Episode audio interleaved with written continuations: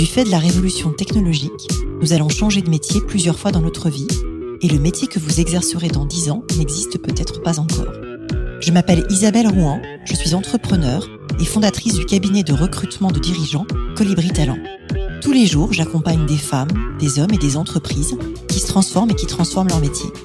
Avec ce podcast et métiers du futur, je vous propose de rencontrer des dirigeants, des entrepreneurs, des chercheurs, bref, des personnes inspirantes qui vont partager avec vous leur parcours et leur vision du futur de leur métier.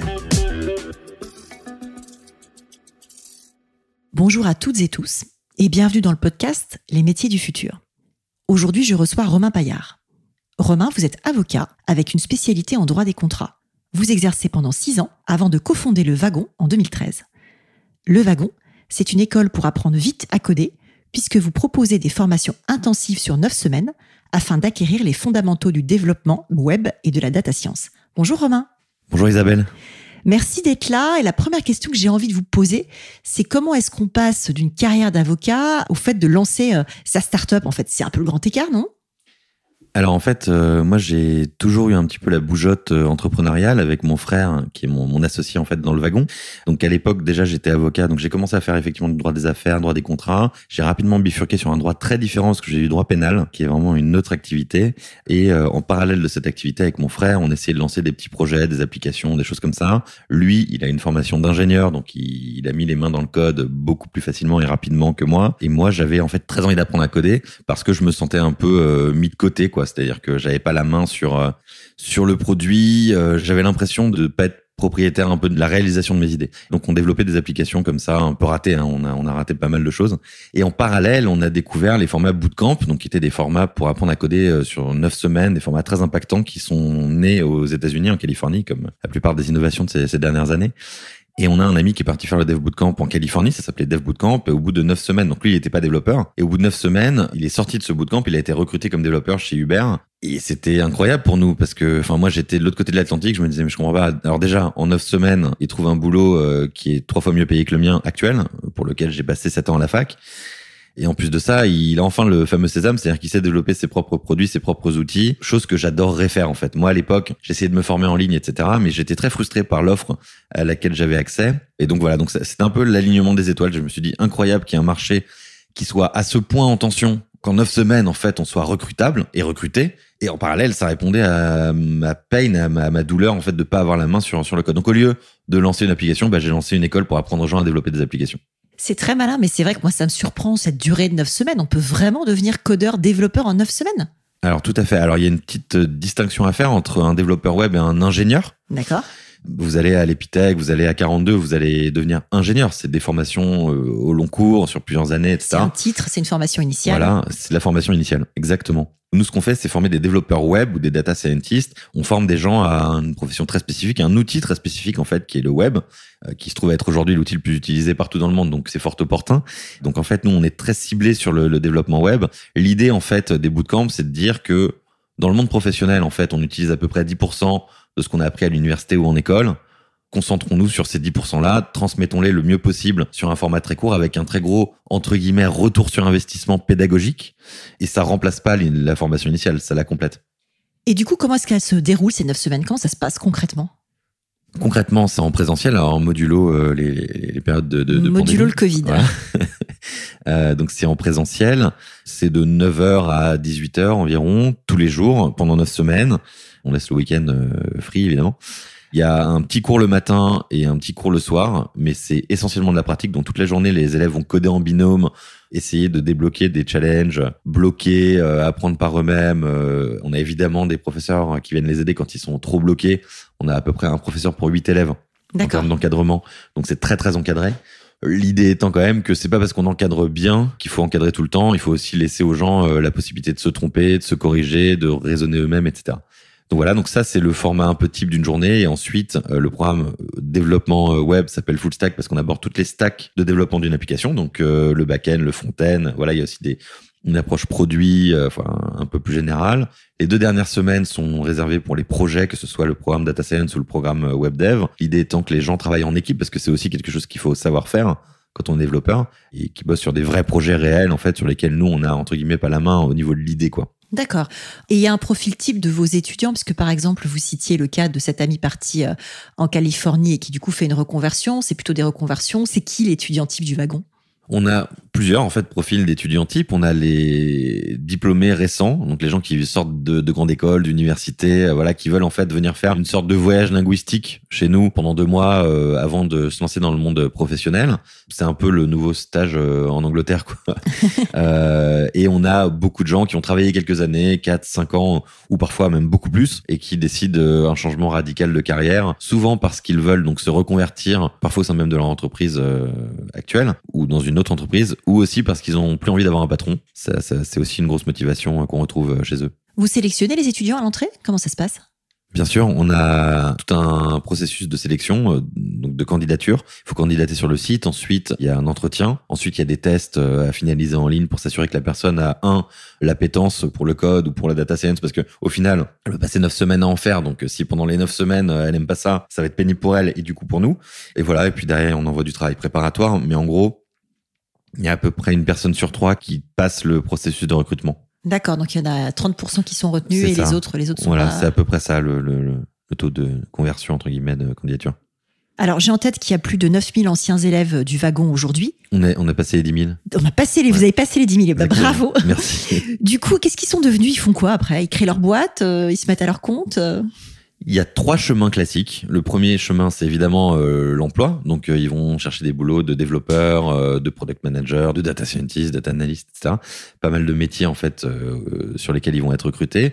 Le deuxième chemin, c'est très souvent la voie de l'entrepreneuriat. Donc, ils lancent leur propre entreprise. Et à ce titre, d'ailleurs, on a, on a une data qui est intéressante. On recense en fait le nombre d'euros levés par les startups du wagon, ouais. les startups développées au wagon. On a dépassé les 100 millions d'euros là récemment. Donc, c'est joli. Ça crée de la valeur. évidemment, derrière, c'est des entreprises qui vont recruter qui recrutent aussi au sein du réseau du wagon. Euh, voilà, donc c'est quand même un cercle vertueux. Et puis le troisième chemin que prennent la plupart de nos élèves aussi, c'est le freelance, c'est-à-dire qu'ils se mettent en indépendant, ils lancent leur activité. L'avantage du développement web, c'est qu'en fait vous pouvez le faire sur euh, votre MacBook, euh, voilà, sur une plage à Bali. Peut-être pas en ce moment, voilà, mais mais quand il n'y a pas de Covid, c'est une activité qui demande assez peu de moyens en fait matériels. Il n'y a pas de barrière à l'entrée. Voilà, il y a très peu de barrières à l'entrée. Et du coup, on parlait de lever. Vous avez levé 17 euh, millions d'euros euh, l'année dernière auprès d'investisseurs chinois. Franco-chinois. Euh, franco-chinois. Ça change quoi quand on lève 17 millions d'euros? Euh, alors, je, je, vais peut-être donner une réponse très décevante, mais ça change pas grand-chose. D'accord.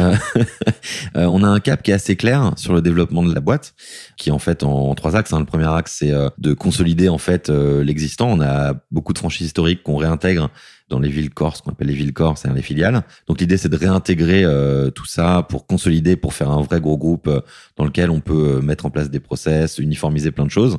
Premier point. Le deuxième point, c'est le développer l'activité corporate, B2B, qui est une activité qu'on a lancée il y a deux ans maintenant et euh, sur laquelle on a énormément de choses à faire et de très beaux projets et des projets très ambitieux. Donc ça, c'est un très très gros euh, axe de développement pour nous. Et le troisième point, c'est développer des nouveaux formats, etc. Au final, ces trois points-là, on continue à les développer. La levée de fonds n'a pas changé grand-chose, si ce n'est qu'elle nous a donné évidemment plus de moyens pour le faire. On parlait justement des activités euh, corporate. Je crois que ça s'appelle le wagon for business. C'est quoi? C'est une façon d'acculturer les collaborateurs d'une entreprise, de les reconvertir dans la même boîte? Comment ça marche? Alors le wagon for business, c'est une activité qui est effectivement assez récente, qui part du principe en fait qu'on est euh, sur deux euh, sujets euh, très chauds entre guillemets pour les, les acteurs corporate. Premier sujet de fond, la data, le développement, etc. sont des sujets stratégiques dans quasi toutes les entreprises aujourd'hui. voilà. Donc sur le fond, on est tout à fait stratégique pour la plupart de nos partenaires. Sur la forme, en fait, nous, on est des pionniers sur les formats bootcamp, impactants, à très gros ROI pédagogique. Et donc là aussi, en fait, on remarque une appétence de plus en plus accrue de nos clients corporate sur ces formats-là. Il y a 5 ans, 6 ans, c'était inconcevable d'envoyer un salarié en formation pendant plusieurs semaines. Enfin, c'était très difficile. Aujourd'hui, c'est des réflexes que les entreprises ont de plus en plus. Donc ça, c'est très intéressant parce qu'en plus, c'est nos premiers amours. Sur ce qu'on propose, ça va effectivement de l'acculturation. Donc ça, c'est idem. Hein. Il y a des besoins énormes en entreprise parce que euh, aujourd'hui, il faut que tout le monde en entreprise sache ce que c'est que de la data, sache ce que c'est qu'une API, sans être un expert. Hein. C'est simplement qu'il faut connaître maintenant de plus en plus, ne serait-ce que pour savoir dans quel monde on vit. Il y a des formats d'upskilling qui sont sur lesquels on a énormément de demandes, qui sont plutôt d'une semaine, deux semaines où en fait on va prendre des gens qui sont très bons en Excel, par exemple des consultants qui sont ceinture noire troisième dan de Excel, on va les former à la data analyse avec Python et à ce genre d'outils. En fait, on, va radicalement transformer leur façon de faire. là, on a travaillé avec des traders, par exemple, dans une grosse société d'énergie, des gens qui tradent en fait sur ces marchés-là. Ils ont réussi à automatiser de la collecte de données qui leur prenait quasiment une heure par journée. Ils l'ont automatisé avec un clic le matin, quoi. Donc il y a des choses comme ça qu'on fait sur de l'upskilling qui sont extrêmement impactants et qui sont géniaux. Et puis après, on a aussi de la, du reskilling, de la reconversion. Et là, c'est des sujets beaucoup plus euh, lourds, entre guillemets. C'est vraiment le sujet de comment euh, je réinvente euh, certains emplois, certains postes au sein de l'entreprise, ou comment je les prépare si jamais je dois m'en séparer, comment je les prépare au monde du travail actuel. Et là-dessus, on a des très belles success stories aussi. Typiquement, on travaille avec un gros retailer du nord de l'Europe, dont je tairai le, le, nom, mais qui a formé des data scientists avec nous sur un programme de neuf semaines, le bootcamp en fait qu'on fait par ailleurs et il y avait des profils très très divers dans le, le batch. Et c'était génial parce que il y avait des gens qui avaient commencé chez dans l'entreprise 20 ans avant dans les hangars etc Magasinier. exactement. Mais vraiment c'est ça hein, et qui en fait bah, qui avaient monté les échelons d'entreprise au fil des années et qui en fait sont venus apprendre la data science. Le lundi qui a suivi la formation, ils étaient intégrés dans l'entreprise dans le service data et en fait leur expérience métier était un énorme plus. Bien sûr parce qu'ils connaissent la boîte comme Exactement. personne, sa façon de fonctionner, les circuits et du coup forcément c'est très vertueux. Donc il y a une créativité en fait euh, qu'on n'imagine pas quand on transmet ce genre de connaissances à des gens qui ont une connaissance métier profonde et une connaissance de l'entreprise profonde tout le monde peut changer de métier pour peu qu'on l'accompagne. En tout cas, moi, c'est mon mantra et c'est chouette si le wagon permet d'illustrer ça. J'ai en tête qu'aujourd'hui, vous avez des filiales et des franchises du wagon dans de nombreuses villes et pays différents. C'est quoi votre modèle économique? Alors, on a un modèle économique d'une tristesse et d'une banalité hors norme. Les gens payent pour, se faire former. C'est terrible. J'ai conscience de l'absence totale d'originalité du concept. Mais non, mais c'est ça. Les gens payent pour se faire former. Après, on a des sujets de ISA, le Income Share Agreement, c'est-à-dire que les gens ne payent pas et, et, euh, en fait paieront sur le salaire futur. D'accord. Ça, c'est un vrai sujet qu'on fait notamment au LATAM avec nos élèves. Mais globalement, c'est un sujet assez classique. C'est quoi votre vision du futur du métier de développeur? Ça, c'est une question qui est difficile. Il y a des choses dont je suis à peu près euh, sûr et des choses dont je suis un peu moins sûr.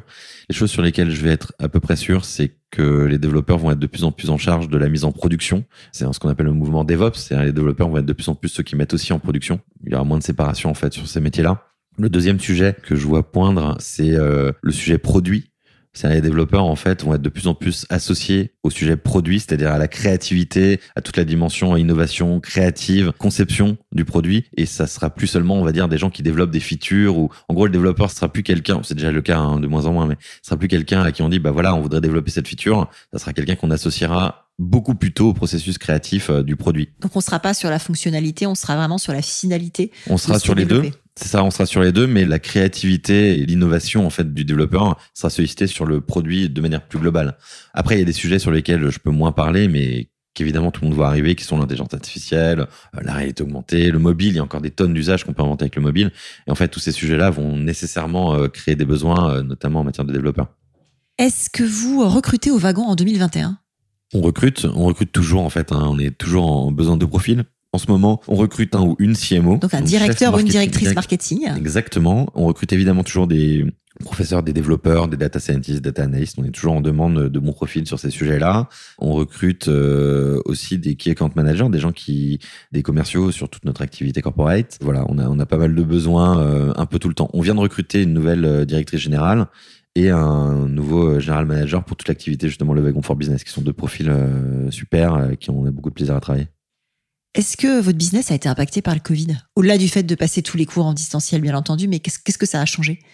Le business n'a pas été spécialement impacté par le Covid. Alors évidemment, on a dû passer tout en remote, euh, on a dû s'adapter. Le, problème, c'est qu'on est dans 40 campus à travers le monde, donc on a dû s'adapter euh, aux régulations d'une trentaine de pays différents, ce qui est pas toujours évident. Oui, il y a un euh, rythme de confinement qui n'était pas le même selon les pays. Exactement, une, une, appétence pour le port du masque, une appétence pour les règles d'hygiène. Enfin voilà, c'était vraiment différent un peu partout. Il y a même des pays où le port du masque était déconseillé. Enfin bref, du coup, il y avait ça qui était quand même une vraie difficulté. Mais globalement, sur le plan opérationnel, on a réussi à bien suivre parce qu'on a beaucoup de software qui accompagne nos formations.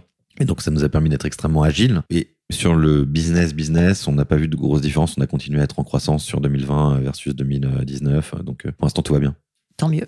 Depuis votre poste de dirigeant du wagon, qu'est-ce que vous voyez comme changement euh, sur les métiers en général liés à la technologie?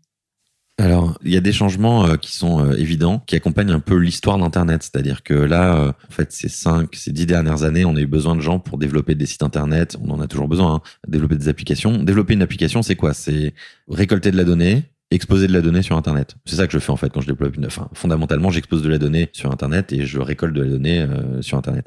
Donc ça, ça fait euh, une dizaine d'années qu'on a des gens conformes à développer ce genre d'application parce qu'en fait, il y avait un besoin énorme parce qu'Internet est un outil très très récent. Internet, ça a même pas une trentaine d'années.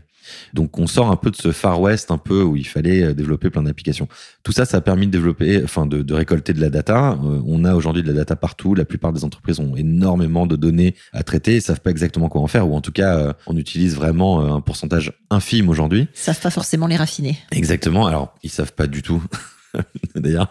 Et donc là, on rentre dans l'ère clairement de la donnée où maintenant, enfin, on a toujours besoin de développeurs, mais maintenant il y a un vrai sujet de qu'est-ce qu'on fait de toute cette donnée qu'on a amassée. C'est bien joli, mais en fait, euh, si c'est juste pour avoir de la donnée, pour avoir de la donnée, ça n'a aucun intérêt. Donc là, maintenant, on est vraiment dans une dimension où on a besoin de gens qui traitent la donnée, qui la nettoient, qui savent interroger la donnée. C'est ça le sujet en fait, hein, savoir interroger la donnée et apporter des réponses pertinentes à ces interrogations. Donc aujourd'hui, on est vraiment sur les sujets de data. Qu'est-ce qu'on fait de cette data? Demain, on sent qu'on va être de plus en plus sur les sujets de sécurité, de parce que le Far West, t'as toujours besoin d'un shérif. Hein. Puis il y a une euh, cyberattaque toutes les 14 secondes aujourd'hui, là où c'était toutes les 40 secondes il y a 3-4 ans. Donc on voit bien que ça a beaucoup augmenté. Donc ça, ça arrive à mon avis, enfin à mon avis. Et puis c'est le suivi logique. C'est un peu comme, euh, enfin je reprends l'exemple du Far West, mais il y a eu le moment où on allait là-bas, il y a eu le moment où on a creusé, on a récupéré l'or, etc. On a laissé une société euh, naître un peu de ça, et puis il y a eu le moment où il a fallu envoyer des shérifs parce qu'il fallait réguler tout ça. Quoi. Bah c'est un peu la même histoire, quoi, sauf qu'on remplace l'or par la donnée. Donc il y a ce pattern que je peux voir, ce schéma que je peux identifier, et l'autre schéma que je vois quand même beaucoup, c'est le besoin d'apprendre à coder pour quasiment tout le monde. C'est-à-dire qu'en fait, il y a aussi de plus en plus de gens qui apprennent à coder sans devenir développeurs. Juste, en fait, c'est une compétence de base comme lire, écrire. Euh. Alors, moi, je suis persuadé que c'est une compétence de base comme lire, écrire, euh, compter. C'est bientôt, il faudra lire, écrire, compter, programmer. C'est pas parce qu'on apprend à programmer à l'école ou au collège qu'on deviendra développeur. On apprend l'histoire à l'école et au collège. Euh, le monde n'est pas peuplé d'historiens. Donc, c'est sûr pour moi que ça sera une compétence fondamentale. Le sujet aujourd'hui, on va dire un peu urgent dans l'entreprise, ça l'est déjà, ce besoin fondamental. C'est-à-dire qu'il faut que la plupart des gens soient évangélisés et connaissent ces sujets. Et donc, euh, on n'a pas besoin d'être développeur nécessairement. En revanche, savoir comment fonctionne une API, savoir ce que c'est que de la donnée, ce qu'on peut faire avec de la donnée, quelles sont les potentialités qui existent aujourd'hui, ça c'est fondamental. Surtout que quand c'est jumelé à des connaissances métiers et à des expériences profondes métiers de l'entreprise, etc. Et ben, c'est ce dont on parlait tout à l'heure. Il y a un effet de levier et une création de valeur qui est phénoménale pour les entreprises. C'est intéressant parce que ça me fait penser à un métier que j'ai documenté dans mon livre, dans mon premier livre, qui s'appelle l'interprète des data. C'est-à-dire comment un data scientist qui sait coder et qui sait raffiner la donnée est capable derrière de raccrocher ses conclusions et ce qu'il en tire au métier de l'entreprise, en fait, avec ce qu'on appelle de la business intelligence. Et c'est vrai que ces profils-là un peu hybrides, aujourd'hui, on en trouve, mais on n'en trouve pas non plus euh, énormément. Exactement. Quel conseil tu donnerais aujourd'hui à un jeune ou à une jeune pour préparer son arrivée sur le marché du travail? D'apprendre à coder. non, mais je rejoins un peu ce qu'on vient de dire. Hein. Mais tu as raison, il faut rester sur un message clair. je, pense qu'il, passe. Allez au wagon pour apprendre à coder. Il y a un conseil technique qui est apprenez à coder, pas forcément au wagon d'ailleurs. Hein. Apprenez à coder parce que c'est un besoin, comme on le disait là, qui devient fondamental. Donc euh, creuser ces sujets de programmation, de data science, etc. Encore une fois, pas forcément au wagon. Il y a plein d'églises dans lesquelles vous pouvez aller euh, vous recueillir sur ces sujets-là. Le deuxième sujet, c'est aussi, enfin à mon avis, le deuxième conseil, ça serait de dire ne vous attendez pas à avoir une carrière monolithique. Préparez-vous pendant votre carrière professionnelle à faire parfois des virages euh, à angle droit quoi euh, sur votre chemin professionnel, parce qu'en fait c'est un peu selon moi de ça que demain sera fait. Il y aura plus des longues carrières comme ça, on fait toujours la même chose, et il y aura de plus en plus d'initiatives comme le wagon qui vous permettront en fait au fil de l'eau de votre carrière de radicalement changer de sujet, de métier, de voilà. Donc euh, moi j'ai été élevé dans cette vision un peu monolithique euh, de l'après études supérieures et qui correspond pas du tout au monde dans lequel euh, je débarquais. Donc voilà, je dirais faites attention à, ça entre guillemets. Vous attendez pas une carrière trop monolithique. Préparez-vous à être surpris, préparez-vous à rester ouvert d'esprit, éveillé, curieux sur plein de sujets et, et surtout à faire vraiment des virages à 90 degrés sur votre carrière professionnelle. C'est intéressant parce que c'est vrai que c'est euh, aussi un des mantras de l'Observatoire des métiers du futur que j'ai le plaisir d'avoir fondé, de cofondé et présidé. C'est effectivement ce sujet de se dire qu'on changera de métier en moyenne neuf fois dans sa vie. Ça, c'est ce que dit le World Economic Forum et que chacun doit être acteur de son employabilité. Et du coup, effectivement, en ayant l'agilité d'esprit que vous recommandez, ça permet d'amener une vision et des carrières, comme vous le dites, moins, moins monolithiques. J'aime bien terminer par des questions un peu plus personnelles. Et la première que j'ai envie de vous poser, c'est comment est-ce que vous conciliez vie pro et vie perso? De mieux en mieux les premières années d'un entrepreneur, c'est, on met souvent de côté, enfin, je parle pour moi, mais aussi pour beaucoup de gens que je connais, on met souvent de côté sa vie personnelle, très objectivement. Donc moi, pendant les trois, quatre premières années du wagon, c'était ça. Et puis ensuite, on réalise que si on continue comme ça, on va droit dans le mur. Et donc on s'impose euh, des règles, euh, voilà, pour déconnecter. Et moi, j'ai la chance d'avoir une petite fille de deux ans, donc depuis euh, au moins deux ans, j'ai un quotidien qui est de plus en plus régulé par ma fille. Un enfant, en fait, ça apporte beaucoup de changements, beaucoup de fatigue, etc. Mais ça apporte en fait aussi beaucoup de structure dans le quotidien. Donc j'ai cette chance-là. C'est chouette. Qu'est-ce qui vous fait lever le matin? Alors il y a plein de choses qui me font lever le matin, mais ce qui me fait lever le matin, c'est surtout les gens avec lesquels je travaille, les gens pour lesquels je travaille. Et qu'est-ce qui vous tient éveillé la nuit? Il y a beaucoup de sujets qui me tiennent éveillé la nuit. Je suis pas un très bon dormeur. Bah, on a toujours des problèmes, on a toujours des choses à régler quand on est entrepreneur. Le métier d'entrepreneur, en fait, c'est quand même fondamentalement d'avoir des problèmes, sinon on devient rentier. euh, un entrepreneur qui n'a pas de problème, c'est quelqu'un qui dispose d'une rente. Donc euh, c'est un peu le lot commun d'avoir des problèmes, de régler les problèmes, d'avoir des nouveaux problèmes, de régler des nouveaux problèmes. Donc ça fait partie du boulot. J'essaie de les poser quand même sur papier quand j'en ai trop, sinon j'arrive pas à dormir. C'est quoi votre prochain projet? On a énormément de projets en cours. Là, aujourd'hui, le gros projet sur lequel moi je me fascine, c'est très clairement le, wagon for business, euh, tout ce qu'on développe aujourd'hui euh, avec des grosses entreprises du CAC 40, etc. Parce que déjà, c'est un projet qui est très ambitieux. Et puis, euh, c'est un vrai laboratoire, en fait, parce qu'on est au contact des besoins des entreprises, des besoins de nos clients. Et c'est génial parce que ça nous permet de rester déjà à la page sur ce qu'il faut faire dans nos formations pour répondre aux besoins de demain en termes de recrutement. Et puis ensuite, parce que moi, ça me permet d'avoir un nouvel impact. On avait un impact sur les gens en direct via le wagon. Aujourd'hui, on réalise qu'on a un vrai impact sur les collaborateurs des groupes avec lesquels on travaille. Bah, vous contribuez à la gestion prévisionnelle de l'emploi et des compétences. Et ça, c'est vrai que c'est chouette quand ça passe à l'échelle. C'est très bien dit, je l'aurais jamais dit comme ça. Est-ce que vous avez un livre, un podcast, un contenu que vous recommanderiez à nos auditeurs qui s'intéressent au futur du travail et des métiers?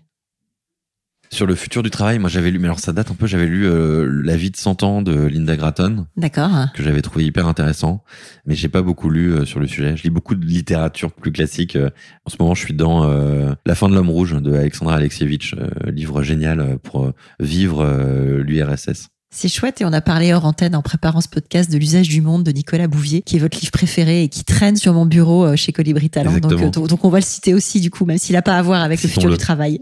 Si nos auditeurs veulent vous contacter, quel est le meilleur moyen? LinkedIn, le mail euh... LinkedIn, c'est très bien. Le mail, c'est mieux. D'accord. Voilà. Super. Eh ben, je le mettrai dans les notes du podcast. Merci beaucoup Romain d'être venu au micro du podcast Les métiers du futur. Merci beaucoup, c'est un plaisir. À très bientôt. À bientôt. Merci d'avoir écouté cet épisode des métiers du futur jusqu'au bout. Si vous avez aimé cette discussion, je vous encourage à noter le podcast sur vos différentes plateformes d'écoute et à le commenter, en particulier sur Apple Podcast. Cela nous aide grandement à progresser en termes d'audience. N'hésitez pas à me faire part de vos commentaires ou à me suggérer de nouveaux invités en me contactant par mail ou via LinkedIn. Prenez soin de vous et à très bientôt.